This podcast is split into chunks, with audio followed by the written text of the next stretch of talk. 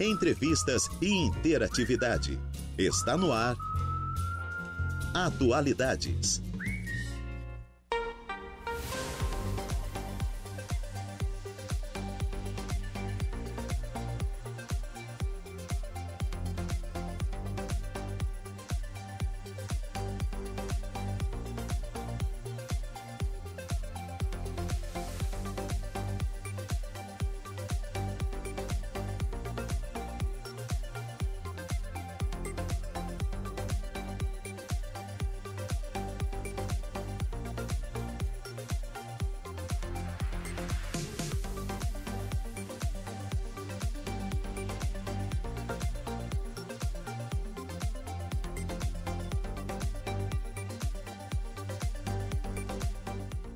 Agora são 14 horas e 5 minutos, 2 e 5, 28 graus é a temperatura. Muito boa tarde.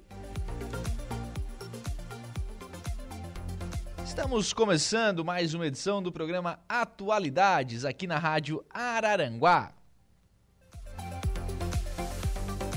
Muito obrigado a você que está ligado conosco aí pelo FM 95,5 aí no rádio do seu carro, da sua casa, do seu local de trabalho.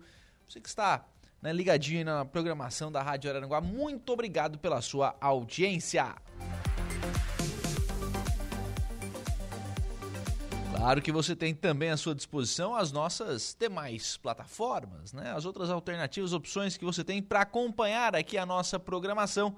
Tem lá o nosso portal www.radioararanguá.com.br. Pelo nosso portal você nos acompanha ao vivo e em qualquer lugar do mundo fica sempre muito bem informado sobre tudo aquilo que acontece em Araranguá e em toda a nossa região. Manchete de agora lá do portal da Rádio Araranguá, um gigante do futebol mundial, o pentacampeão Lúcio, concede entrevista exclusiva ao programa As Esportivas. Entrevista da tarde de ontem, aqui no programa As Esportivas, né? O Jairo Silva, o Dejair Inácio conduziram então a entrevista com o campeão mundial de futebol, pentacampeão Lúcio. Tá lá a íntegra da, da entrevista lá no portal da Rádio Araranguá.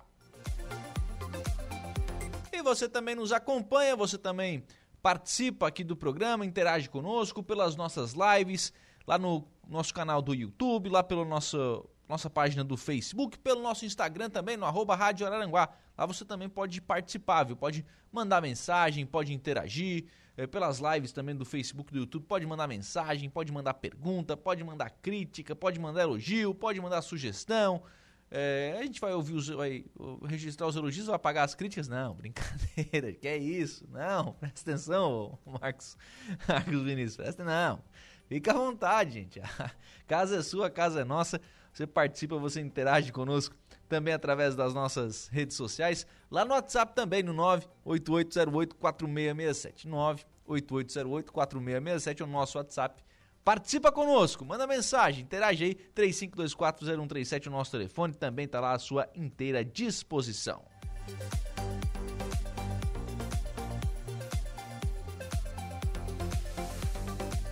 Programa de hoje a gente vai conversar. Aqui, estarão o professor Roberto e o professor Cássio, são professores do SEJA aqui de Araranguá, o Centro de Educação de Jovens e Adultos.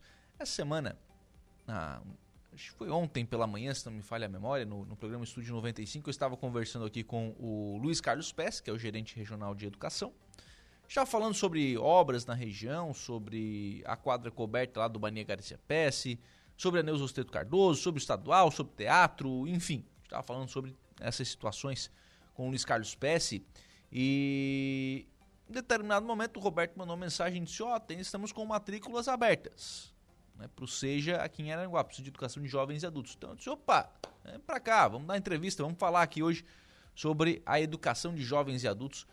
A gente vai falar sobre matrícula, sobre ano letivo, né, essas informações mais é, protocolares, mais documentais, o que, que precisa, quem pode e tal. Claro que sim, a gente vai falar também sobre o desafio da educação de jovens e adultos. Como é que é educar esse pessoal é, que está recebendo né, essa, essa educação, recebendo essas informações num período diferente da vida. É, não é cedo, não é tarde, nunca é tarde, né?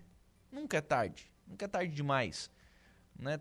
Talvez não seja naquele período considerado como o normal, o habitual, Né? Mas às vezes, por N situações da vida, o cidadão não consegue estudar. Né? Lá. Às vezes aconteceu alguma coisa na família, é, o cidadão foi ali até o. terminou o ensino fundamental, não conseguiu fazer o ensino médio, teve que começar. A, às vezes tem que começar a trabalhar, não conseguiu estudar à noite e tal. É, encontrou essas dificuldades que podem acontecer na vida, né, no, no, nosso dia a dia, tem hoje a opção de estudar no SEJA, no Centro de Educação de Jovens e Adultos. É, é, um, é claro que assim, por, até por característica de idade, né, um grupo diferente de alunos, é um pessoal que às vezes é mais velho, que às vezes tem um foco melhor, é, do que o jovem, né? Que é aquela coisa, né? aquele monte de hormônio dos jovens, enfim, aquela coisa toda. Então, a gente vai falar um pouquinho sobre educação de jovens e adultos aqui no programa.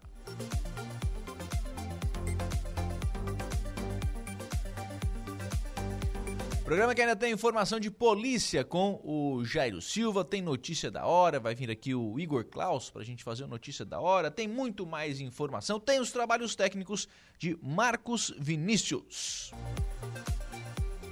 E claro, tem o oferecimento também de graduação Multi-UNESC, cada dia uma nova experiência e Super Moniari, tudo em família.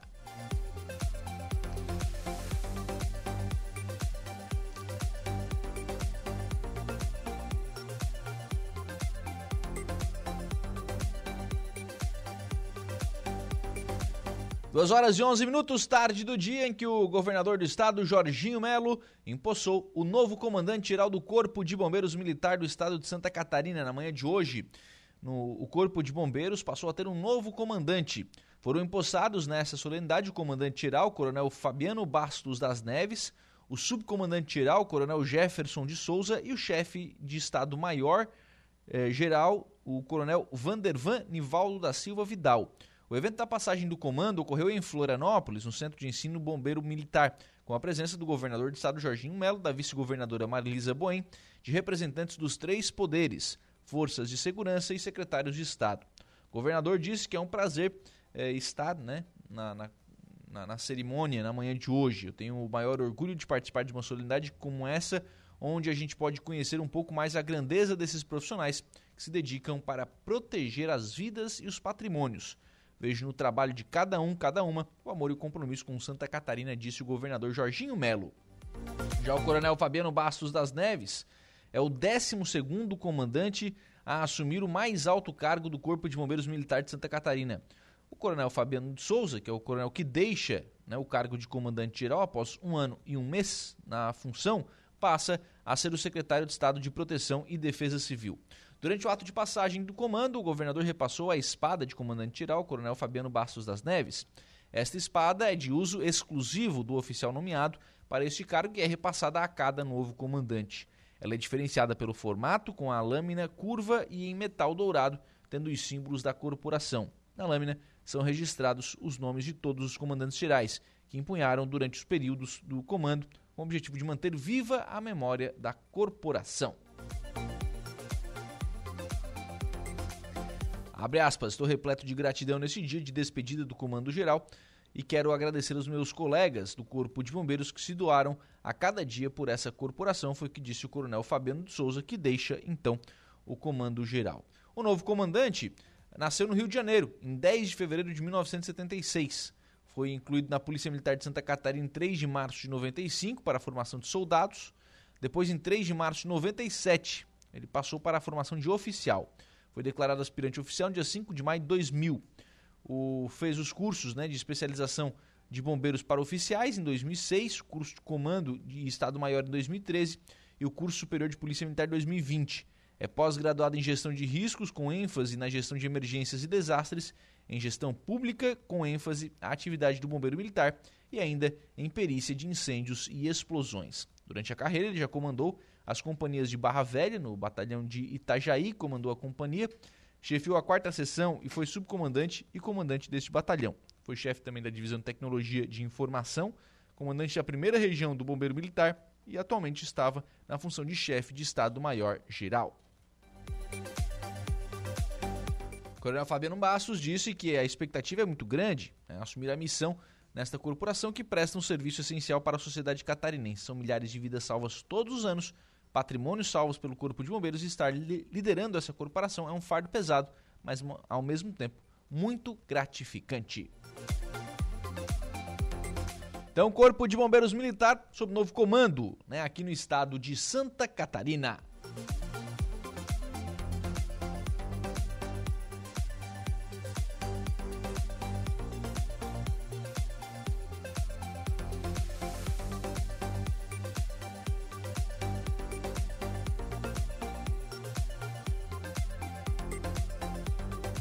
Duas horas e 15 minutos. Por falar em posse, o governo do estado empossa nesta quarta-feira diretores das escolas estaduais. Lembra da polêmica da eleição das escolas né, estaduais, onde tinha que atingir lá um, um, um, quantitativo, um percentual bastante significativo né, de pais, de alunos, de professores, enfim. Depois de toda essa polêmica, hoje é o dia da posse. 54% foram eleitos pela comunidade escolar. Os demais estão sendo nomeados pelo governador. O governador Jorginho Melo dá posse nesta quarta-feira aos novos diretores da rede estadual de ensino. O evento acontece em Lages, no Centro de Eventos Centro Serra. 54% dos diretores das atuais 1.046 escolas do estado foram eleitos pela comunidade escolar no início de dezembro. Eles conseguiram votação mínima de pelo menos 50% mais um dos segmentos votantes entre professores, pais e alunos. Outras 500 escolas estaduais que não atingiram quórum mínimo de mobilização da comunidade escolar nos dias de votação tiveram seus diretores nomeados pelo governador Jorginho Melo após uma seleção das coordenadorias regionais de educação. Que não deu quórum, as coordenadorias regionais fizeram, através de um critério de escolher da escola o melhor professor, quem não tinha três falta injustificada, como estava no edital para poder ser candidato. Formação técnica. Então, eles escolheram encaminharam para a Secretaria da Educação. Então, foi uma eleição de sucesso que a gente implantou, porque antes era uma eleição encabulada, uma eleição que dois, três manipulavam e não era o que a comunidade desejava. A outra eleição, eu te garanto que vai ter é, 90%, 100% de quórum, porque a comunidade sabe que tem a oportunidade agora de poder escolher o seu diretor para o seu filho, para sua filha? Todos os diretores eleitos ou nomeados serão recepcionados com um almoço, seguido da primeira reunião de trabalho do ano, como explica o secretário de Estado da Educação, Aristide Simadon. Posteriormente ao almoço, nós estaremos fazendo um encontro onde nós vamos dar as orientações para o ano letivo e outras orientações para os diretores para a sua gestão escolar e posteriormente estaremos recebendo o governador Jorginho Melo, então que fará solenemente a posse de todos esses diretores. A posse dos dirigentes escolares é o primeiro passo para a volta das aulas na rede pública, que está marcada para quinta-feira, 15 de fevereiro, depois do carnaval. Mas para os servidores do magistério, o ano letivo começa já nesta próxima segunda-feira, 5 de fevereiro, como antecipa o secretário da Educação, Aristide Simadon. Nós estaremos no dia 5, já começando com todos para que nós façamos os planejamentos necessários e a organização das escolas e estaremos também também nessa oportunidade da posse dos diretores, encaminhando o ano letivo com muita esperança, porque nós temos aí a renovação bastante grande, né, de, de novos diretores assumindo, diretores entusiasmados, que nós estaremos começando um novo ciclo de maior qualidade, de melhor organização, de maior orientação. Não que os diretores anteriores não tenham trabalhado com afinco, mas com novas perspectivas, sobretudo com as perspectivas inovadoras que vamos implantar no ensino médio a partir agora de 2024. Para fechar o quadro de professores, a Secretaria da Educação encerra, nesta quarta-feira, a terceira chamada para candidatos classificados no processo seletivo de professores ACTs, os admitidos em caráter temporário. De Florianópolis, da Rede de Notícias Acaerte, Patrícia Gomes. Muito bem, tá. Então a Patrícia Gomes, lá da Acaerte, trazendo aí mais informações né, sobre, sobre essa questão aí, né, envolvendo aí a posse dos professores, né, dos diretores das escolas estaduais. E que polêmica, hein? E que polêmica. Na verdade, o, o governo do estado, o governador Jorginho Melo, é, ele tomou uma atitude, né? De mudar a regra da, da eleição para os diretores escolares. Isso caiu como uma bomba, né? Isso caiu assim, explodindo, enfim, com muita dificuldade, muitos professores, muitas escolas. Bom, a, a prova de que deu errado é de que praticamente metade das escolas não conseguiram eleger seus diretores. Praticamente metade das escolas não conseguiram, 46% das escolas não conseguiram eleger seus diretores, porque não atingiram o número mínimo né, de, de votantes. E não era um número mínimo de votantes é, de quem já de quem tem uma, né, de quem está na escola, não, de, de trazer pai, de, enfim, criou-se um monte de regras.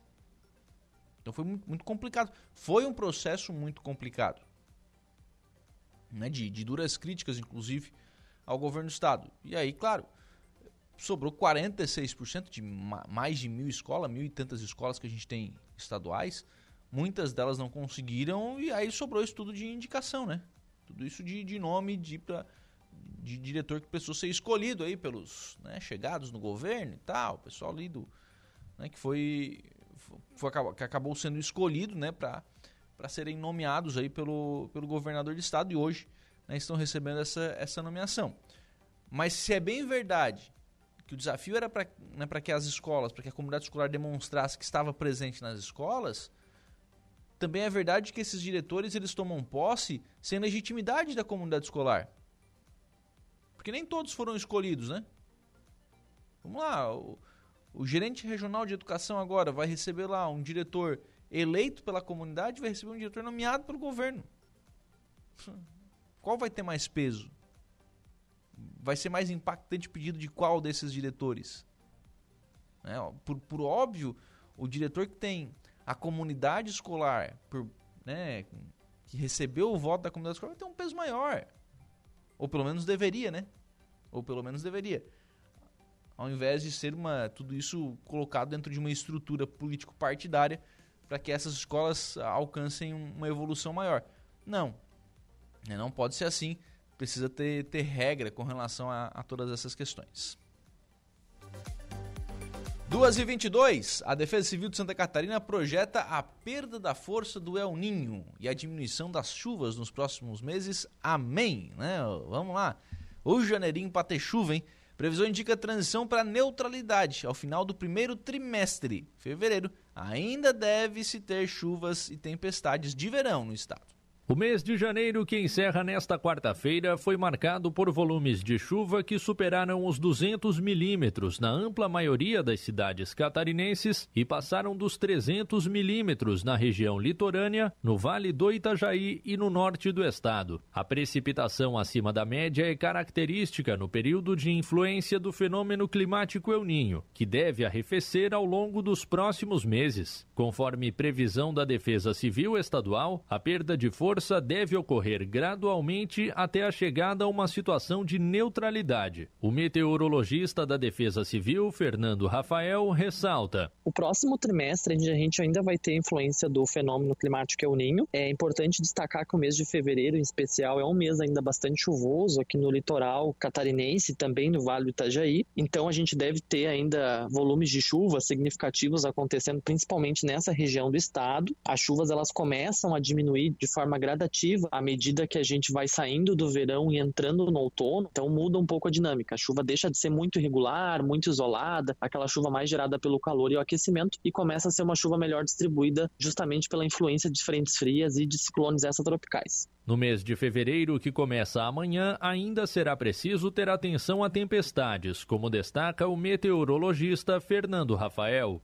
o mês de fevereiro ainda vai ser o mês que deve exigir maior atenção, justamente pelo fato de ser o mês que chove mais ainda no litoral, assim como em janeiro, e pela influência do El Ninho, né, que acaba potencializando então episódios de chuva mais intensa e de temporais também mais intensos aqui no estado. O meteorologista da Defesa Civil do Estado de Santa Catarina projeta a possibilidade de inversão da influência climática para o fenômeno Laninha no segundo semestre. A situação nesse momento é de El Ninho, a perspectiva é que ele perca intensidade ao longo do outono, a expectativa é que a gente já tenha uma neutralidade climática se configurando, ou seja, nem El Ninho nem Laninho, o oceano em sua condição normal ali na região do Pacífico Equatorial. E aí, sim, crescem as expectativas ali, as probabilidades de configuração de uma laninha do final do inverno e principalmente ao longo da primavera. É um pouco cedo para a gente estabelecer condições né, associadas a esse fenômeno ali mais para o final do ano, mas é uma condição que a gente vai ter que continuar acompanhando.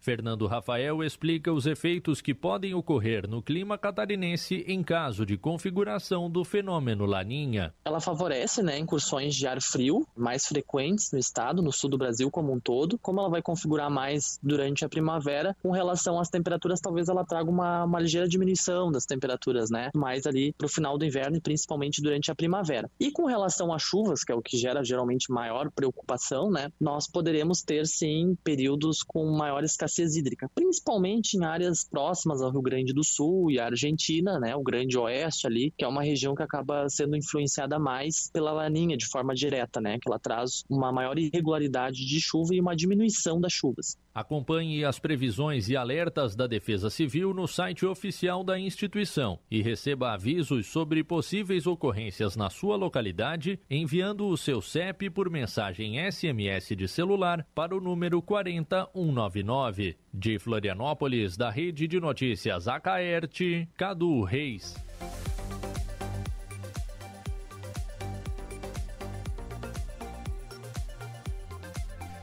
Muito bem, 2 horas e 26 minutos, 2 e 26, tá aí o Cadu Reis falando então sobre. Bom, aí tu fica tranquilo, né? Só, olha, o El Ninho tá acabando, hein, gente? Vamos lá! Só agora é só tempestade de verão, que é absolutamente normal, né? Não, El Ninho tá acabando, vamos comemorar que o El Ninho tá acabando, mas vem aí a El Ninho agora. Pô, mas daí não me ajuda, né, cara? Ô, Cadu Reis, me ajuda aí, Cadu Reis. Não, obviamente não tem nada a ver com o Cadu Reis, né? Mas me ajuda aí, viu? Porque a condição climática tá complicada, cara. Tá difícil. Né? O verão não está sendo, do ponto de vista climático, né? não está sendo isso tudo, não. Eu queria mais calor, queria ir para praia. Como é que é? Hoje tá bom. Né? Hoje céu azul e tal. Mas se olhar para um todo, obviamente, né? a gente tem aí uma condição climática né? para uma temporada de verão de menos, eh, de menos calor, de mais chuva. Né? Mas, enfim, vem aí agora a Elninha. Pelo para nós, para nós, pelo que disse aí o meteorologista, pelo menos isso vai impactar mais lá oeste do estado, enfim, mais aquela região de Chapecó, né, mais lá próximo da, da divisa com, com outros países, enfim, aquela região deverá ser mais afetada. Aqui na região, o município de Timbé do Sul fez um levantamento sobre as chuvas de 2023 e também janeiro de 2024. O município não teve registro de danos causados pela chuva em janeiro. Mesmo assim, todo mês choveu acima da média. A Defesa Civil de Timbé do Sul mantém-se atenta com o município. Conforme o relatório sobre as chuvas de 2023, a soma dos milímetros chegou próximo dos 3 mil, somente na cidade das Montanhas e Águas Cristalinas, ou seja, lá em Timbé do Sul. Em dezembro, tivemos uma trégua com 173 milímetros, mas em janeiro de 2024 precipitou 371 milímetros. Isso seria 200 milímetros a mais que em dezembro. Praticamente o mesmo que choveu em novembro, comentou o coordenador de Defesa Civil de Timbé do Sul, Evandro Amandio. Em janeiro não foram registrados aí danos referentes à chuva na cidade, mesmo né, havendo aí essa grande, esse grande volume de, de chuva na, na cidade de, de Timbé do Sul. Né, o, o município acabou não registrando, pelo menos, né? Pelo menos acabou não registrando aí nenhum tipo de, de danos né, com relação à questão das chuvas aí na cidade de Timbé do Sul.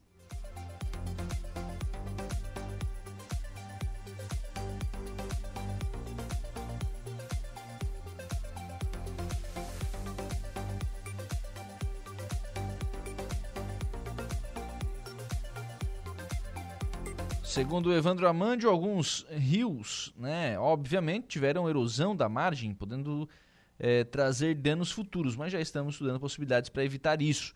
Está tudo sob controle, foi o que disse o coordenador da Defesa Civil do município. A Prefeitura Municipal e a Secretaria de Obras estão realizando um trabalho preventivo de desassoreamento e obstrução dos rios. Segundo o prefeito Roberto Biava, Timbé tem fugido da, de maiores tragédias referente às chuvas comparado a outros municípios vizinhos e até de Santa Catarina.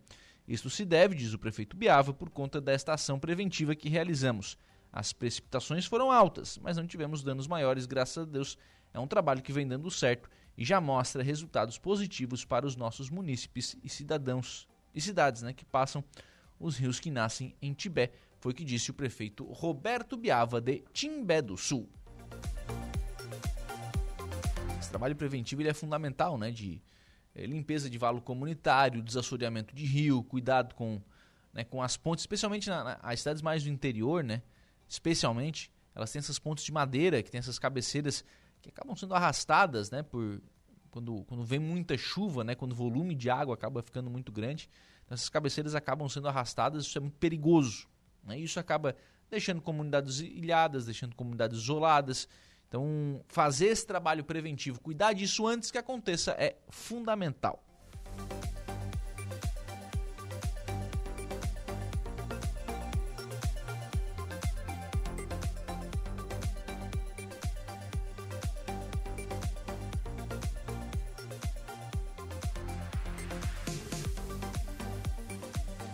Já que estamos falando de tempo, vamos falar de agricultura.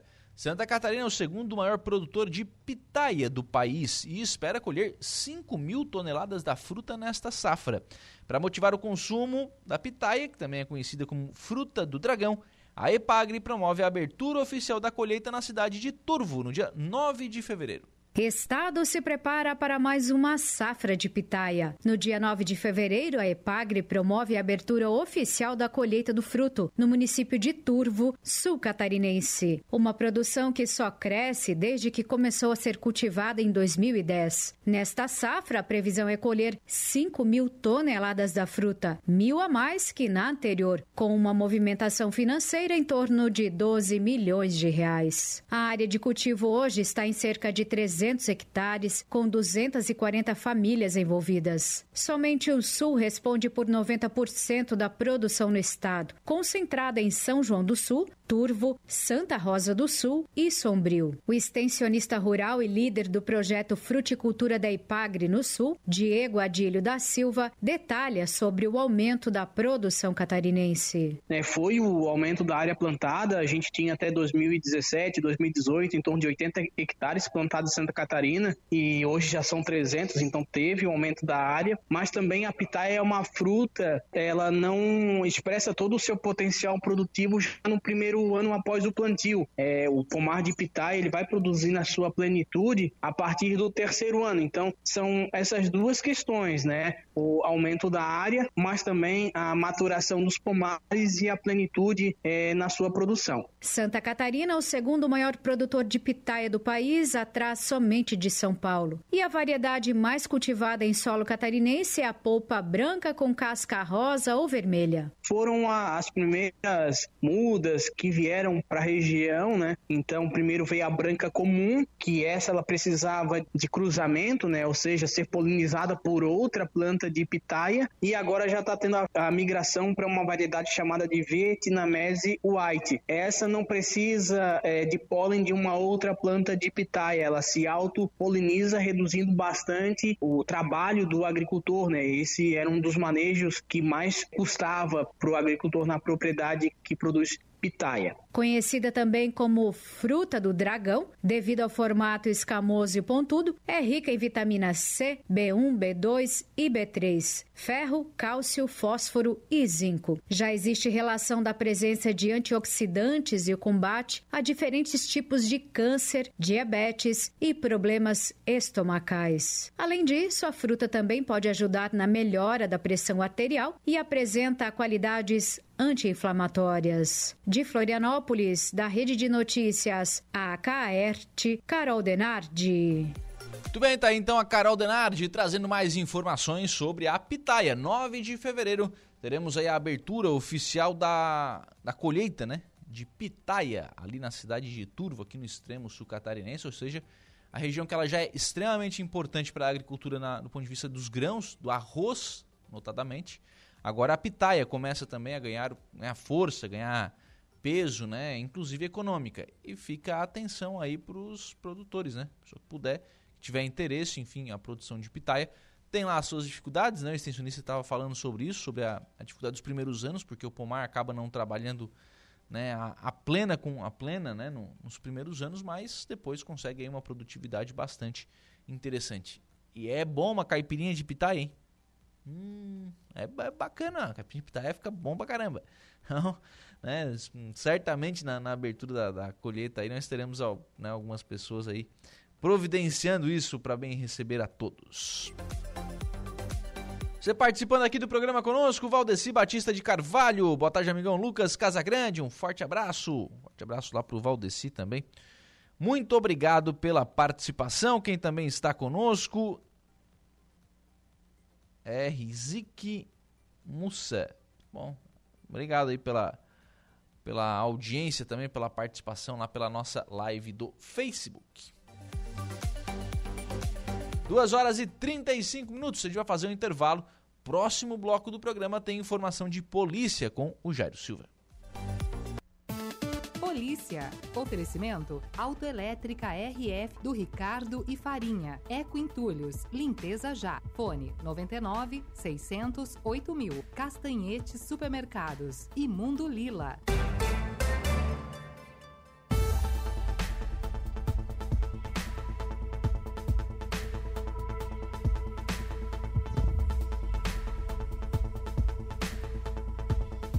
Bem, agora são 2 horas e 45 minutos. Nós vamos à informação de polícia. Incêndio provoca danos a veículo no Morro dos Conventos. Esta informação em detalhes com o Jairo Silva. Boa tarde.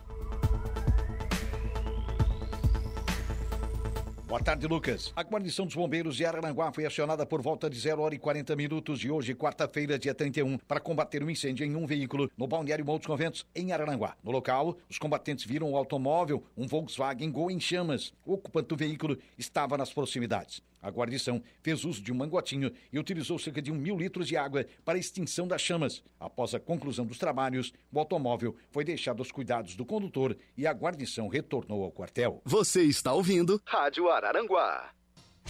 Diversos assuntos, diversos temas, atualidades.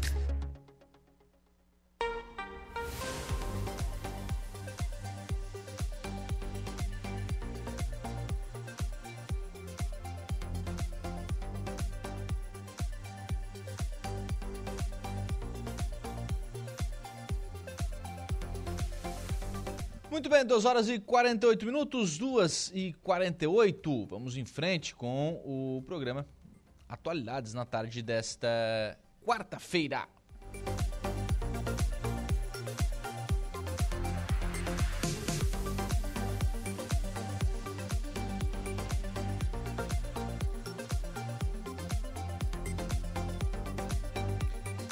Balneário Arroio do Silva prepara mais um final de semana com muitas atividades. Né? O Arroio do Silva terá nesse mais um final de semana aí, né, bastante agitado, com muitas atividades, com uma programação esportiva, com uma programação musical também bastante movimentada e tem a primeira edição aí do Festival Gastronômico, né? Tudo isso vai movimentar aí o Balneário Arroio do Silva nos próximos, nos próximos dias, né? De, especialmente de sexta a domingo, né? Quando a gente sabe que aumenta aí de forma bastante significativa, né? O, o número de pessoas né, que vão ao município de Balneário Rio do Silva durante a temporada de verão. A programação completa é a seguinte: na sexta-feira tem festa de Iemanjá lá na praia da Meta, né, o pessoal da praia da Meta já organizando aí né, a festa de Iemanjá. Na quinta-feira, perdão, dia primeiro já na sexta-feira é a primeira noite do Festival Gastronômico Sabores do Arroio. Primeiro festival, festival Gastronômico Sabores do Arroio, que acontece em vários estabelecimentos comerciais. Sexta-feira também é feriado no município de, né, de Nossa Senhora de Navegantes. Então já tem, obviamente, algumas atrações aí né, na, na, na Igreja Católica, com algumas é, celebrações, enfim, dentro da programação da festa de Nossa Senhora dos Navegantes. E à noite tem música na praça com Isa Matos, gratuito lá em Balneário Rui do Silva. No sábado, tem mais né, um dia do Festival Gastronômico Sabores do Arroio. Tem também campeonato de surf, festival Asbas de Surf, próximo ao Guarda-Vida Central.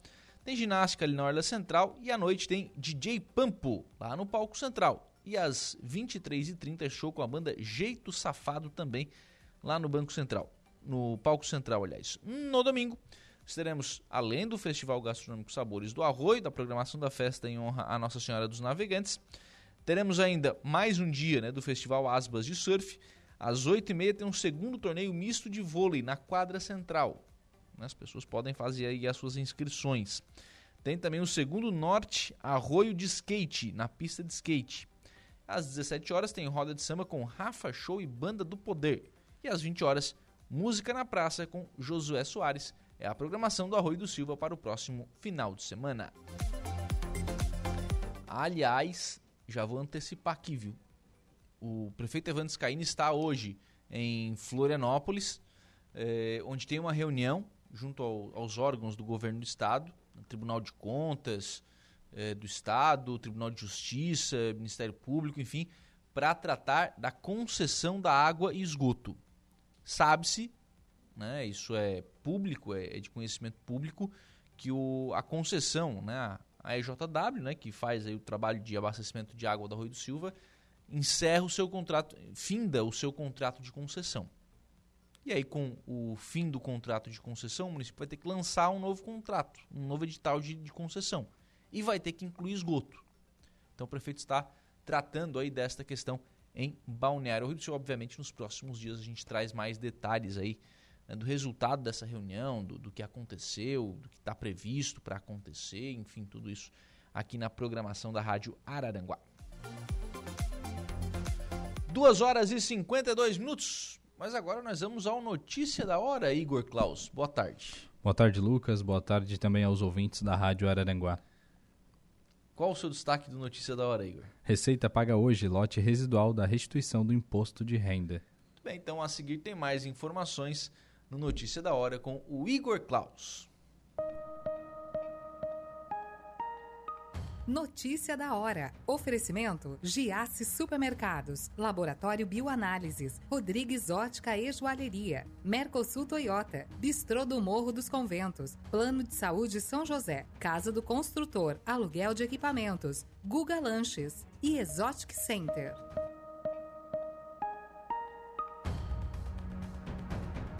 A Receita Federal paga hoje o lote residual de restituição do imposto de renda à pessoa física de janeiro. Mais de 306 mil contribuintes que caíram na malha fina em anos anteriores e acertaram as contas com o fisco receberão 800 milhões de reais. O pagamento será feito na conta informada na declaração do imposto de renda. Muitos dos contribuintes contemplados têm prioridade legal, sendo idosos acima de 80 anos, contribuintes entre 60 e 79 anos com alguma deficiência física ou mental ou moléstia grave e contribuintes cuja maior fonte de renda é o magistério.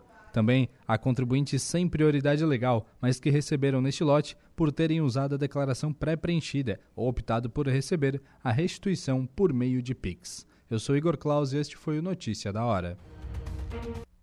O Bom da Tarde é Atualidades.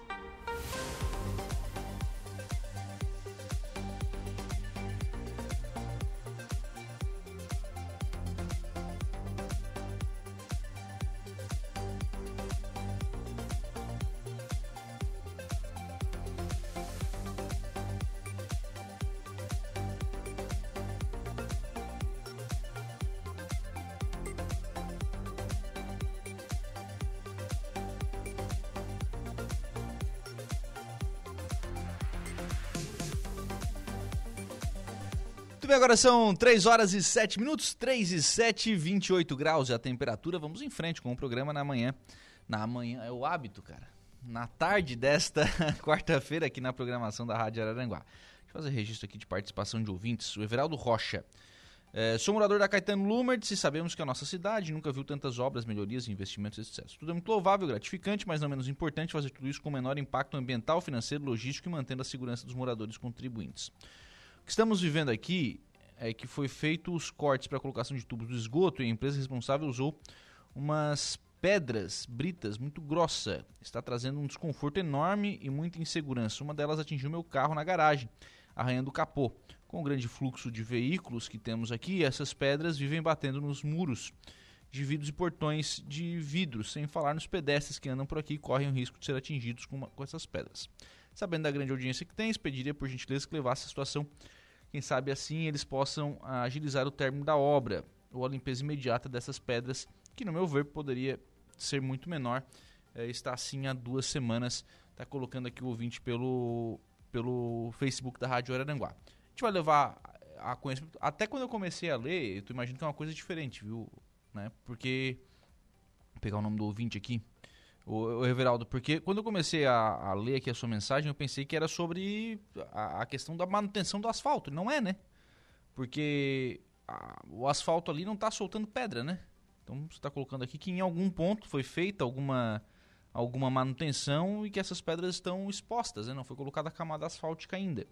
A gente vai passar isso sim para a Secretaria de Obras de Araranguá e quem sabe até trazer o secretário Odilon aqui né, para a gente conversar um pouquinho sobre esse tipo de manutenção aqui na cidade de Araranguá. Muito bem, 3 horas e 9 minutos. A gente vai falar agora sobre educação de jovens e adultos. Ontem pela manhã eu estava conversando com o Luiz Carlos Pes, que é o gerente regional de educação, e o Roberto, que está aqui nos estudos conosco, mandou uma mensagem: só tá aberta aqui a matrícula, já faz a propaganda, né? Aproveita. tá aberta a matrícula pro, pro Seja aqui em Araranguá. Então o pessoal do Seja vem hoje aqui um programa para a gente conversar um pouquinho sobre o Seja aqui da cidade. Professor Roberto, boa tarde, tudo bem? Boa tarde, Lucas. Boa tarde a todos os ouvintes da Rádio Araranguá. Então, nós aproveitamos o ensejo ontem que eu vi que o PS estava aqui, o meu, meu chefe maior aqui na, na região. E já aproveitando para nós anunciar as matrículas e aproveitei também que eu convidei o professor Cássio, que tem uma grande experiência para falar sobre a metodologia de ensino. Né? Eu vou focar mais na documentação, para documental, e o professor Cássio depois vai também me ajudando nesse, nessas informações, mas também falando na metodologia que é bem interessante. Legal. Professor Cássio, boa tarde, tudo bem? Boa tarde, boa tarde, Lucas, boa tarde aos ouvintes. Então estamos aqui, né, como falou o Roberto, né, não só para divulgar, né, uhum. as matrículas no Sejo de Araranguá e nas unidades centralizadas, mas também para estar tá falando um pouco né, sobre educação de jovens e adultos, esclarecendo algumas dúvidas. Legal, bacana. Vamos lá, vamos começar então com, com aquilo que é mais importante do ponto de vista de prazo, né? Porque matrícula tem que fazer agora, né? Fazer agora perde o semestre, né? É isso. A matrícula do SEJA, ele é bem diferente do regular, né? O regular eles abrem lá um período para ti até online, fazem muitas matrículas. E eles começam o ano letivo deles, que todos começam 15 de fevereiro este ano.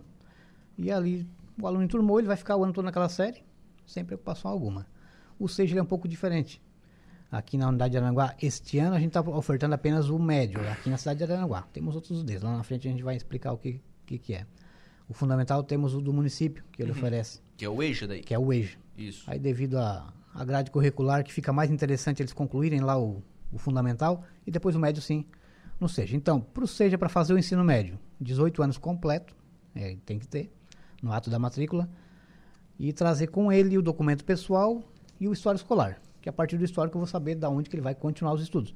Tem alguns que terminam o fundamental e não vão mais cursar o médio, alguns fazem o primeiro ano, ter, param de estudar e vá, se evadem da, da escola.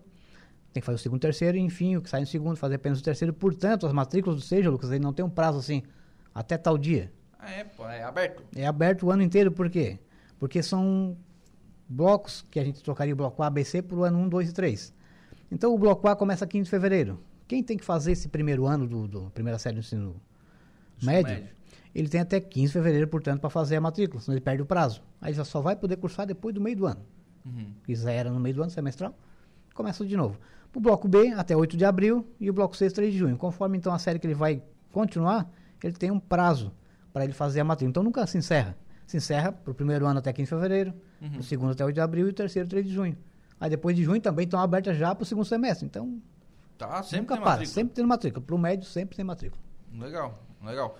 O, o, que não pode realmente é deixar de estudar, né?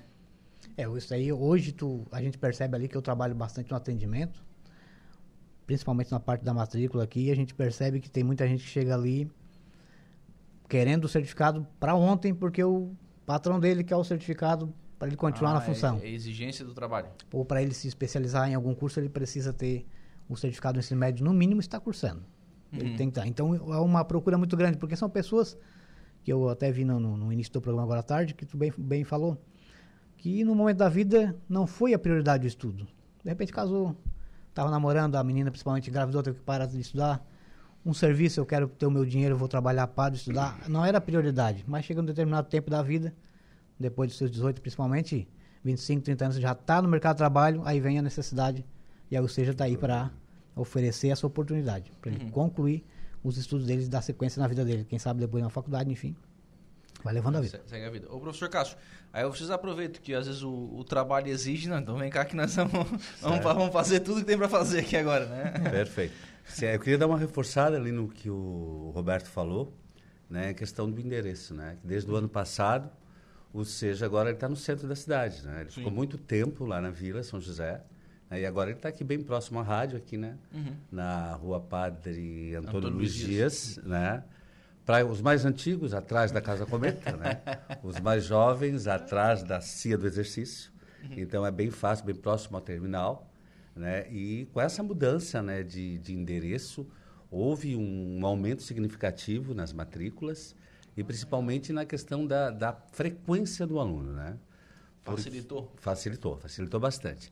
Porque assim, um, um grande problema da, da educação de jovens e adultos está na questão do abandono e da evasão escolar. né? Isso não é só a nível do nosso SEJA de Araranguá, né? Esses são estudos realizados em todo o Brasil, né? que eles são egressos do ensino regular, né? eles saem do ensino regular por N motivos, como o Roberto estava falando, mas o principal é a ordem econômica, né? Uhum. Tem que trabalhar, Uhum. né? Para ajudar em casa, ou casou muito cedo, enfim, uma série de, de percalços que acontecem na vida. Eles largam, né? E eles daí retornam, né? é, mais tarde para o SEJA, e muitos deles, quando retornam, seja, também continuam evadindo. Então, a grande problemática, o grande desafio do EJA é esse, é de manter esses que retornaram à escola, certo? Para concluir os seus estudos. Por quê? Tem As alguma- causas são, são diversas, assim, né? É o cansaço do trabalho, né? E, de acordo com algumas pesquisas, a própria metodologia adotada quando eles retornam. Porque eles saem há 20 anos atrás de uma escola, né? Eles retornam 20 anos depois e me parece que a escola continua a mesma. Né? Ah, não é legal ainda. É, não. Está melhorando muito, né? A gente está estudando, está tentando aperfeiçoar Não, mas é, a novas a eles metodologias. têm é essa, de que não, não tá... Isso, que tudo modificou muito rápido, né? E a escola ainda permaneceu, certo? Devagar, lenta, não nos seus avanços. Então, a gente está com umas propostas né? de, de, de acolhimento, eh, de pertencimento, que são as palavras-chave, né? Para que o aluno se sinta parte integrante da, do Centro de Educação de Jovens e Adultos e, com isso, ele permaneça e possa objetivar né, a conclusão dos seus estudos. Então, há muitos estudos né, estão saindo em relação a, a essa problemática, né, porque no Brasil é cerca de 40% né, desses estudantes que voltam para o SEJA e depois largam novamente e não concluem. Né? Uhum. Não se sabe... Não, se, é. se eles vêm, por exemplo, por uma exigência de trabalho, por exemplo, essa exigência ela cai por terra? Ou Olha, troca de trabalho? É, eu não sei te dizer o certo. Provavelmente esses que é uma exigência mais... Esses é, permanecem. é, Esses terminam, esses permanecem. Mas aquele que de repente veio porque sentiu necessidade de ter um ensino médio, mas depois ficou muito cansado, acabou não perdendo uma aula, duas, enfim, e também estava desgostoso com o processo de ensino-aprendizagem, ele acaba desistindo. Né? Uhum. Porque então, o- o grande desafio é esse, é fazer com que o aluno permaneça e conclua né, o ensino médio, o ensino fundamental. Porque o Lucas, apesar de ser o seja, parece que é um negócio assim mais. Ah, lá é mais tranquilo, é mais sossegado. Eu vou... Não, e tem regras também, como no regular. Então tem uma carga horária mínima para ele cumprir. E às vezes a frequência dele acaba fazendo com que ele venha reprovar. Então ele trabalha, pô, o horário de início de- das aulas, seis e meia, até as 10. Às vezes ele está trabalhando no comércio aí, num serviço, numa fábrica, enfim, né? E ele sai às seis horas. Aí ele está trabalhando aqui. Ele tem que ir em casa lá onde nós moramos, nós moramos longe, né? Eu falo para a turma ali, nós moramos longe. Lá na Polícia Rodoviária ele tem que voltar para estudar. Então muitas vezes ele vai chegar atrasado. E hoje, como é tudo online, o professor tem que acusar ali a presença dele, o sistema propriamente reprova o aluno. Então é um negócio também bastante seguido à risca ali. Os, as regras também são bem ajustadinhas, principalmente porque para a gente fazer então essa integração que o Cássio está falando. Para a escola ser interessante para ele cursar. Para ele sentir que ele precisa e que a escola está ali para lhe ajudar, né? Não é um complicador para ele. Porque o público do EJA é um público bem distinto, né? bem diferente da escola regular. Então, nós temos assim alunos com 20 anos, Não, e é distinto entre eles também, né? Tá, sim, é uma Porque diversidade pega- muito ali grande. a escola regular, todo mundo mais ou menos. É um, dois Exatamente. anos de diferença. É, para entrar no ensino médio, tu tem que ter 18 anos completo. Então nós temos ali aquela moçadinha do Uhum. 19, do 20, né, que abandonou um, dois anos a escola, está querendo retornar. Mas nós também temos gente que abandonaram a escola há 30 anos atrás. Então, tudo numa sala de aula. Mas o, o- o legal do SEJA, de se trabalhar com o SEJA, que eu fui professor né, durante dois anos, agora estou assumindo o cargo de assessor de direção, é que realmente eles vão para estudar. Uhum. Né? Claro que existe a socialização, enfim, que é, isso é importante também dentro de uma escola, mas o objetivo é estar buscando conhecimento, né? e aí cabe ao professor né, desenvolver eh, metodologias eh, que chamem a atenção né, desse público que é um público diferente, né? um Uhum. público bem eclético dentro de uma mesma sala, e tu tem que valorizar todos os saberes, saber conduzir isso para que ele se sinta reconhecido, se sinta valorizado e permaneça. Não, é fácil, Não, né? não é fácil, não é fácil. É desafiador, porque assim, como é que tu vai Bastante. falar com um cara que tem 20 anos e com um cara que tem 50 anos a mesma coisa? Exatamente. É, daí por isso as metodologias, né? de estar instigando, de estar questionando, de estar botando o aluno né, a ser partícipe né, da, da construção do próprio conhecimento. Uhum. É nesse sentido. É legal, é legal e, e desafiador, né? Ao mesmo, ao mesmo tempo para os professores, mas para o aluno também, né? Sim, bastante. Porque, poxa vida, é, tem a- normalmente a carga horária de, de trabalho, né? a- junto com, com a de estudo, o cara já não. não quando acorda de manhã vai pro seja, né? Não, o cara acorda de manhã, vai, Vai pro trabalho. Vai pro trabalho o dia inteiro e tal, Sim. e tem que ir lá aguentar a noite ainda, né? Suportar mais uma carga de trabalho também, né? Mentalmente de trabalho, né? Da, da cabeça ficar ocupada. É... É uma jornada bem, bem árdua, né? Uhum. Imagina você com 40 e poucos anos, trabalho de manhã, de tarde, lá é Uber, por exemplo, à Uhum. noite tem que estudar, enfim. Talvez para depois voltar pro, pro carro ainda. Exatamente. Então, assim, é, a gente tem algumas práticas metodológicas de tentar não, não fazer com que o aluno ele leve muito trabalho para fazer em casa, né? Uhum. justamente tentar resolver tudo em sala de aula, né? Uhum. de uma forma mais interativa, com maior participação, maior afinco, maior dedicação, né? mas tentar eh, não facilitar, mas seria eh, minimizar eh, esses trabalhos extras, né? De, porque hoje a escola tem tudo, né? Tu quer fazer uma pesquisa, tu desce, tu vai no laboratório de informática, Uhum. enfim. eh, essas questões tecnológicas, né? Melhoraram muito dentro da escola, então eh, a gente está entendendo que vai melhorar o negócio. Uhum. né? O ano passado a gente já teve, né, quando a gente mudou aqui para o centro, o maior índice de matrículas e também o maior índice de frequência. Né? E a gente pretende para toda a vida. São metas desse novo plano de governo, né? Uhum. do qual a Talita Domingos assumiu né, a direção geral. Então, uma das metas né, do plano dela é realmente é diminuir essa questão do abandono escolar, da evasão escolar, que é uma problemática né, não só nossa, mas do Brasil, da educação de jovens e adultos. Uhum. Por outro lado, se você tem um, um aluno mais, mais adulto, digamos assim, você tem um aluno mais concentrado? Muito mais concentrado. Ele vai com, né, com o objetivo, né? Uhum. Que é o estudar, que é o passar de ano, que é o concluir. né? Ele é mais Uhum. objetivo, né? A molecada já gosta mais, tal, né? De dar uma olhadinha, uma namoradinha, uma dispersada. Mas O pessoal assim, gosta ó, mais do recreio é, da aula. Ah, é, aliás, né? Ali eles chegam às seis e meia, dez para as oito, eles jantam, né? Pela Ah, Risotolândia, porque é, o nosso prédio fica junto com a Escola de Educação Básica de Araranguá, né? Então, 10 para as 8, eh, eles fazem diferente o intervalo. 10 para as 8 eles eh, descem, eles jantam sozinhos, depois eles sobem. né? Então, tem aula até as 10 e meia. Então, sai bem alimentado também, porque a comida é boa. É por nutricionistas, né? Algo bem equilibrado, assim. É de forrar o buchinho. É, de forrar o bucho, é de forrar o bucho.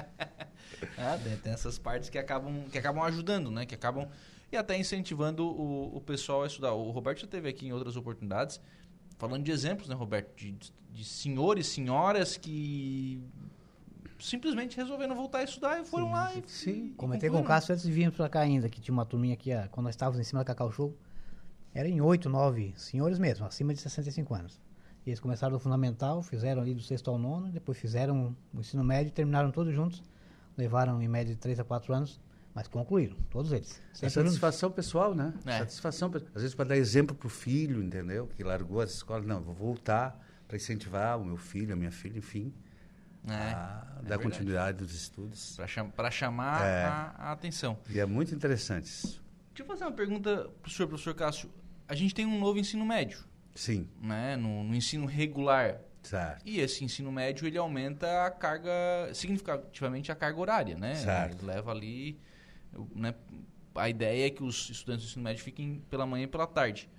O EJA trabalha com metade do tempo, o SEJA trabalha com metade do tempo de, de formação. É. Vai aumentar a carga horária do Hum, SEJA também? Não, na verdade, já foi instituído ano passado o novo ensino médio no EJA, né? E apenas duas disciplinas acrescentaram, uma disciplina eletiva e o projeto de vida, né? Mas não vai aumentar o tempo, né? Vão conseguir encaixar. E também esse novo ensino médio, agora eles já estão já tá em outro formato. né? Esse ano ele Já já, tem vem- o novo do novo Já ensino tem o médio. novo do novo ensino médio. Agora vai ter o ensino híbrido, que o aluno não precisa mais fazer o contraturno. Não deu certo a ideia do contraturno. Agora vai ter o ensino híbrido. Ele vai ficar só de manhã, certo? Daí ele vai é fazer ele online aquela carga horária. Né? Porque eu acredito né, que o aluno de escola pública, essa grande maioria que estuda de manhã à tarde, ele faz um bico. Ele trabalha em algum lugar. E isso prejudicou muito. Uhum. Né? Porque tinha que vir para a escola, para estudar na escola mais um período. E não, é, du- e não é 200 por mês que não vai- que vai pagar essa conta, né? É, verdade. Então, agora eles vão ter essa proposta online. Sei que ontem te- teve uma reunião que foi exposto, né? Como vai ser esse ensino híbrido, eu não participei. Mas tem novidade por aí. Uhum. Tem novidade por aí bacana. Eu gostei, assim, do que li. Acho que vai ficar melhor do que o que estava. Uhum.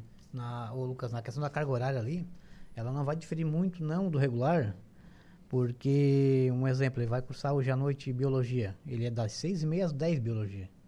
Então, essa noite toda tu lá com o professor de biologia aprendendo. E no regular tu vai ter uma ou duas aulas na noite, no máximo. Elas são distribuídas durante a semana, né? E aí aqui no Seja, ela vai estar a noite toda aquela disciplina, e quando entrou essas seletivas que o Cássio mencionou, é porque é daí... Ah, eram 12 disciplinas, agora vai para 14 ou 15. Mas aí as disciplinas de artes, educação física, filosofia e sociologia diminuíram as cargas horárias. Tanto Aí regular colocaram essas. Uhum. Aí entraram outras. O tempo para te concluir o ensino médio, uma coisa que eu vou tentar explicar aqui ser o mais prático possível.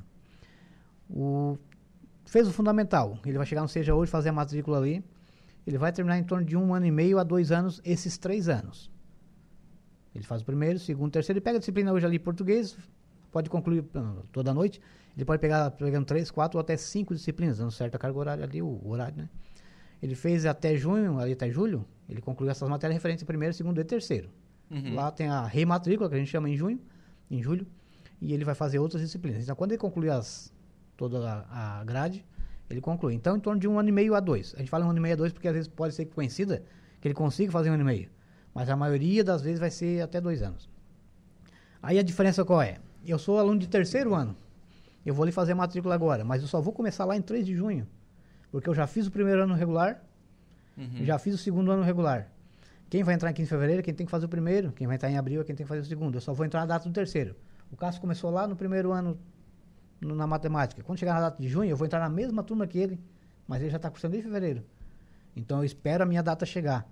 Aí eu vou ficar na sala de aula de junho a julho, 45 dias em média. Aí no meio do ano tem a rematrícula, eu só vou estudar lá em novembro, que é o bloco C de novo. Então o tempo, se tu contar o tempo total, vai dar um ano e meio a dois. Mas de sala de aula, ele vai, Vai ficar ali quatro meses. É, dependendo de onde tu parou, né? Isso não é motivo de evasão também? A gente procurou uma vez aqui fazer um solucionar como? Abrir matérias de bloco 4 de primeiro ano, abrir também de segundo e abrir também de terceiro. Foi um Porque às sucesso. vezes- porque às vezes o cara fica 3, 4 meses sem na... E não retorna. Exatamente, Aí foi- daí tem que estar avisando, olha, tal, Uhum. tem que fazer a chamada, né, pro aluno, porque Aí às vezes ele vem se matricula e até esquece. Imagina. Daí tem que fazer a chamada, olha, compareça, vai começar o bloco C, enfim, para te fazer com que o aluno ele retorne. E aí o seja, como nós estávamos falando, até o Daniel teve ano passado aqui, finalzinho Sim, ano, né? sim. Aí o Daniel, ele não, ele não concorreu à reeleição, concorreu apenas a Thalita, que é uma servidora já de carreira, está no seja desde 2015. Então ela é diretora para esse próprio, para esse próximo, próxima gestão que é 2024 a 27, né, Cássio? Isso. Então até hoje já está em Lages na posse, na posse. também que noticiaram aqui Sim. na rádio agora há pouco.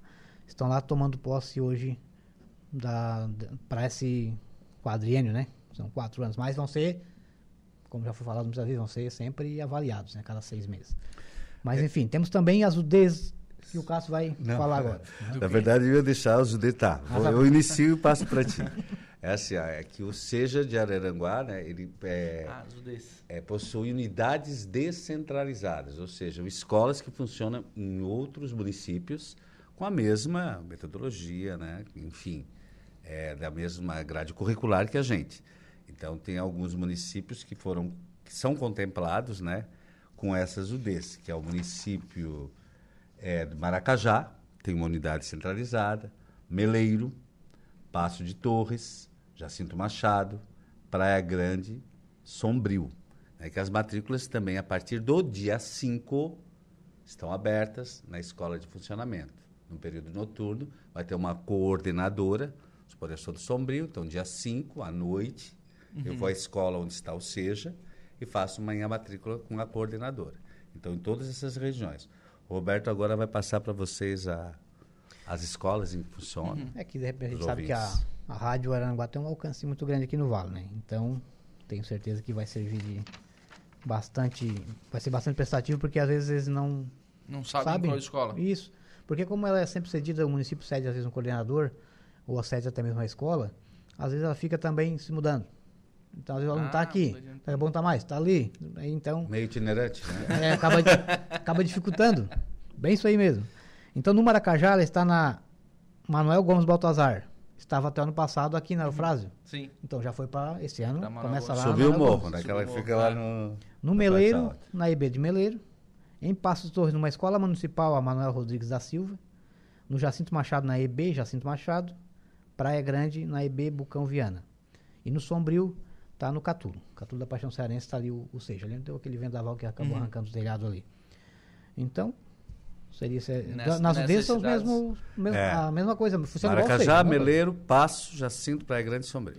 E, e, nestas aqui, hoje o Seja oferece apenas o médio e o Passo de Torres também apenas o médio. Nas demais aqui, também o fundamental. Tem o ensino fundamental também. Do seja, do, do seja, Estado também? Do Estado. Sim. Nós tínhamos até ano passado aqui, porque daí como a procura foi muito pouca e não é, foi noturna. A gente não abriu daí. É que daí não faz sentido, nesse município já tem. Sim. Né, um foca num, outro foca Isso. no outro e trabalha junto, né? Exatamente. Funciona, né? Um vai passando o aluno pro outro, né? Só a nível de, né, de acrescentar, né, que além dessas UDs, a gente também tem é, as UDs quilombola, né, que a gente atende também. Né, é a da comunidade de São Roque, que é em Praia Grande, e a UD Quilombola Rosalina, que é a nossa aqui, né? Uhum. E a gente atende também os alunos quilombolas aqui, na mesma escola do qual funciona o SEJA, né? uhum. né? E quem é, que, quem é que participa? São remanescentes, né? Dos quilombolas, da própria comunidade. E aqui em Araranguá, basta falar com as coordenadoras, que é a Luciana Mina e a Dona Custódia, para efetuar a matrícula. Então, além dessas UDs no quilombolas, nós também temos uma UD no presídio. Ah, no é, também. Legal. É, então lá é, tem uma coordenação, né, que é, provavelmente faz um trabalho né, de uhum. recrutamento né, do, dos, dos apenados, dos apenados para né, ver aqueles que se interessam. Então, assim, é, quando a gente fala em seja, dá a impressão que é só, né? Não, só é ali. só ali, mas é muita coisa, né? É, é verdade. É uma, é uma, escola regional, né? Exatamente, é uma escola regional. Por falar nisso, o PES colocou aqui no, nessa entrevista que a gente estava comentando o, a possibilidade de o Seja estabelecer a sua, a sua casa no, no Castro Alves após uma futura reforma que vai ter um projeto. Não estou falando que isso vai acontecer semana que vem, calma. É, mas bom, eu acho que já é bom porque já mantém na área central, mantém, né? É, essas questões elas continuariam facilitando. Vocês veem isso como uma vantagem? Eu vejo como ponto positivo. Porque, além de ser central, como você citou, é, o Castro Alves não tem aula à noite. Né? Então, a gente divide o espaço com os alunos da EB. E é uma forma, eu acho, de, de identificar mais, de a gente estar tá mais próximo, né? de, de a gente ser dono daquele espaço à noite, né? Enfim, é, caracterizar e fortalecer né? a identidade da escola. Eu acho muito positivo. se isso acontecer. Roberto. É, acompanhei ontem a entrevista com, com o Peça ali, até havíamos feito uma reunião, foi no começo da semana passada, foi abordada essa questão. Mas assim, como tu falou, não é nada oficial nem certo, né? Uhum. É que o Seja, eu já estudei no Seja quando era aqui, aqui atrás, do lado do Antigo Bom Pastor. Depois ele foi lá para onde era aquela, o objetivo, esteve aqui em cima da Cacau Show, foi lá para a Vila São José, hoje estamos aqui. Então já temos também aí, de repente, mais uma mudança. E é bom, a gente está ali, um ambiente extremamente positivo, bem bom mesmo. Mas a gente sabe que é um prédio particular, né? Não é prédio de Estado. Uma hora ou outra vai, vamos ser E não é uma obrigados. escola a... também, né? E não, Não, é preparado para não escola. tem estrutura para escola. Não é uma escola. né? Então, ali, se a gente for ali ou com o estadual, enfim, nós vamos ter o nosso a nossa casa, né? Então, é bem visto. Né? Uhum. A Andrés Castanella está aqui. Boa tarde, Lucas. Um abraço ao Cássio e ao Roberto. E a você. E quem ainda não concluiu o estudo, venha para o Seja. É isso aí, André. O pessoal é bom de propaganda lá. Bom, Então. Só é atuante, atuante. e é isso, né, gente? Tem que, tem que divulgar, enfim, tem que, tem que chamar o pessoal aí que, que ainda não concluiu o, o ensino médio para fazer sua matrícula e iniciar os estudos aí no, no SEJA. Professor Cássio, obrigado. Um abraço. Valeu. Muito Roberto. obrigado também, abração. Valeu, Lucas. Obrigado. Sempre precisar que a gente ajudar na pauta, estamos aí. 3h35, vamos fazer um intervalo. A gente volta com o último bloco do Atualidades nesta quarta-feira.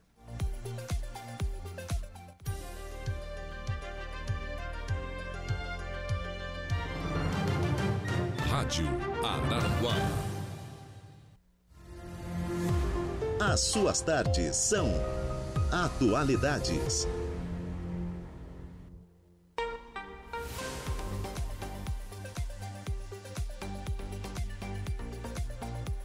Três horas e 44 minutos, 3 e 44, 28 graus é a temperatura, céu azul de brigadeiro, tarde bonita na, nesta quarta-feira aqui no extremo sul catarinense.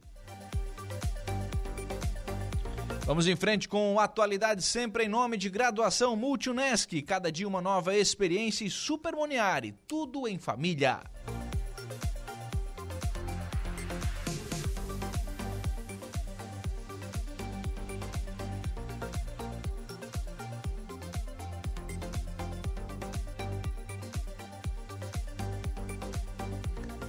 Três e quarenta e cinco, vamos falar de economia. Contribuição mensal de microempreendedores individuais para o INSS é reajustada com o aumento do salário mínimo. A partir de fevereiro, o valor da contribuição mensal dos microempreendedores individuais será reajustado. O aumento ocorre em virtude do salário mínimo, que passou de R$ 1.320 para R$ 1.412. O MEI recolhe 5% sobre o salário mínimo, destinado para a Previdência Social, mais um real de ICMS para o Estado, para aquelas atividades relacionadas à indústria, comércio e transportes interestadual ou intermunicipal, ou cinco reais de ISS para o município, para aqueles que atuam com prestação de serviços e transporte municipal. A gestora de projetos do MEI no Sebrae em Santa Catarina, Aline Pereira, explica os novos valores que devem ser recolhidos. A primeira guia DAS, referente ao mês de janeiro, essa vai vencer em 20 de fevereiro. Ela vai ter um reajuste de valor. Ela vai passar a ser de R$ 71,60 para quem é exclusivamente de comércio e indústria,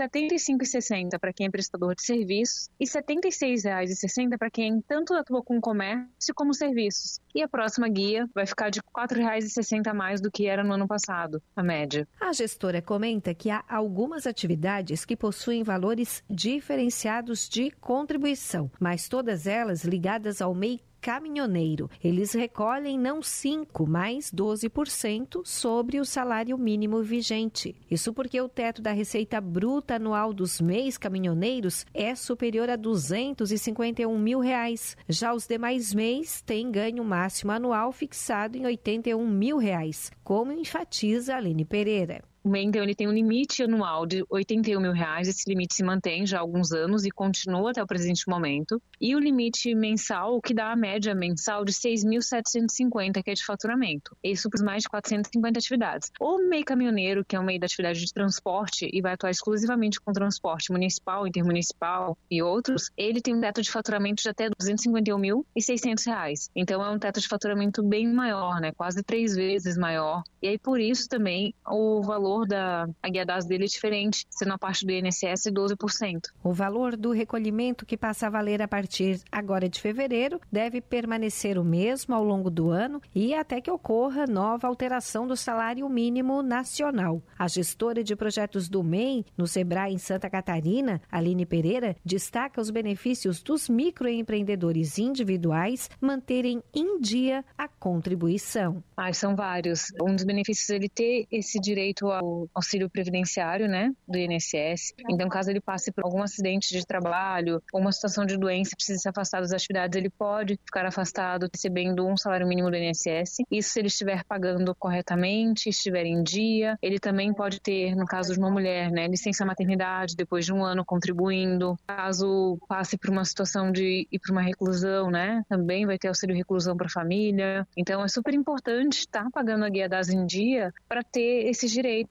garantidos. A guia de recolhimento dos microempreendedores individuais é emitida pelo portal do empreendedor no gov.br/mei, disponível online. Quando for emitir a DAS, o novo valor de contribuição já virá automático. De Florianópolis, da Rede de Notícias Acaerte, Patrícia Gomes. Muito bem, tá então a Patrícia Gomes. Atenção, você que é microempreendedor individual, você que é MEI, fique atento aí, né, ao pagamento da, da DAS, né, da, da contribuição. Enfim, importante você estar sempre atento aí a essas situações. Vamos a Brasília. Brasil registra quase 218 mil casos de dengue só em janeiro. O Ministério da Saúde confirma o início da vacinação agora, já no mês de fevereiro. O primeiro mês do ano ainda nem terminou e o Brasil já registra uma explosão com 217.841 casos de dengue, segundo dados fornecidos pelo Ministério da Saúde nesta terça-feira, mais que o triplo de notificações no mesmo período de 2023. A projeção é de que o país pode contabilizar até 4 milhões e 200 mil casos de dengue este ano. Já foram confirmadas 15 mortes e 149 estão sob investigação. Os números foram confirmados durante encontro entre representantes da Sala Nacional de Arbovirose, dos conselhos de secretários estaduais e municipais de saúde. A incidência é de 107,1 casos para cada grupo de 100 mil habitantes. A ministra da Saúde, Nízia Trindade, fez um apelo à população para a prevenção da doença dentro das casas. 75% da transmissão ocorre dentro das casas, então esse apelo para um trabalho de governo, mas também dos cidadãos, das cidadãs, de cada família para cuidar desse ambiente que nós temos que ter é, seguramente é essa ação coordenada nas duas pontas, né? Evitar a proliferação dos mosquitos, cuidar para essa prevenção desde casa e ao mesmo tempo organizar a nossa rede de atenção. Nízia Trindade afirmou que a vacinação pelo SUS para crianças e adolescentes entre 10 e 14 anos começa em fevereiro. Neste primeiro momento, a vacinação vai ser para este grupo porque o laboratório tem uma produção limitada de doses. Em Santa Catarina, 13 municípios com maior incidência de dengue vão receber o imunizante. A representante da Organização Pan-Americana da Saúde, a OPAS, Socorro Gross, confirmou uma epidemia de dengue nos países das Américas. Nossa região enfrenta, sim, uma situação de aumento de surtos e de epidemias de uma eh, doença como é a doença de dengue e outras arboviroses. Os principais sintomas da dengue são febre alta, dor no corpo e articulações, dor atrás dos olhos, mal-estar, falta de apetite, dor de cabeça e manchas avermelhadas no corpo. Ao apresentar os sintomas, é necessário procurar um serviço de saúde para fazer o diagnóstico da doença. De Brasília, da Rede de Notícias Acaerte, repórter Rita Sardi. Muito bem, 3 horas e 52 minutos. Está aí a Rita Sardi, então, trazendo os números da questão da dengue. Né? Aqui no, no Brasil já são 218 mil casos e a vacinação vai iniciar no Brasil, mas vai iniciar também a conta gota, né? Ah, vai ser difícil, hein? Ser complicado aí a conta gota, né? Para chegar às doses, vai ser duas doses, então vai ser mais uma confusão daquelas, né? Mais uma confusão daquelas para a gente conseguir aí chegar a imunizar as pessoas, né? Contra a dengue. Papagaios da Serra e leão-baio estão entre as 261 espécies da fauna ameaçadas de extinção aqui em Santa Catarina. Das quase 2 mil espécies da fauna avaliadas em Santa Catarina, 261 estão ameaçadas de extinção. Este dado é da última atualização da lista oficial de espécies da fauna ameaçadas de extinção do Estado, feita em 2011 e divulgada pelo Instituto do Meio Ambiente. Entre as espécies que correm perigo no Estado, os papagaios da serra e o leão-baio, como ressalta a bióloga do IMA, Luciana Carbonel dos Santos. Santos. Essa categoria é que vai diferenciar qual é o grau de ameaça que elas estão. Então aí a gente tem o leão baio na categoria vulnerável. Na categoria em perigo, né, a gente tem outros exemplos. A gente tem os papagaios da serra, aqueles bastante conhecidos, né? O papagaio de peito roxo e o papagaio charão, que são papagaios que ocorrem na nossa serra catarinense também. O papagaio charão é uma espécie migratória de papagaio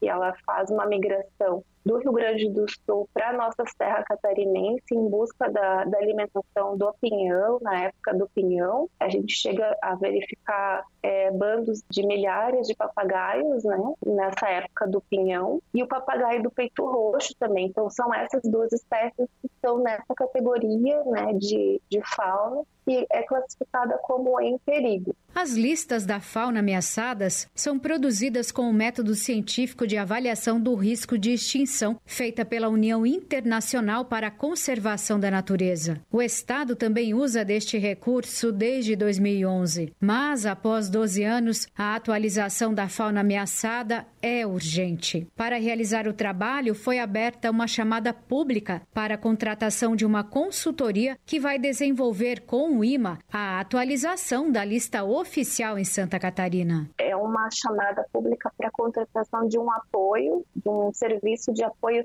técnico ao IMA para realizar a atualização da lista de fauna. Então, é, o IMA ele participa de um projeto em nível nacional, né, desde o ano de 2019, que é o projeto para espécies, e a partir então dessa participação desse acordo de cooperação técnica para a execução do projeto para espécies, houve essa possibilidade de apoio com recursos financeiros para a contratação desse serviço. As inscrições para os candidatos vão até 15 de fevereiro e o período da consultoria vai de março a dezembro. Para informações sobre envio de propostas, basta consultar o site do Instituto do Meio Ambiente. De Florianópolis, da Rede de Notícias AKERT, Carol Denardi.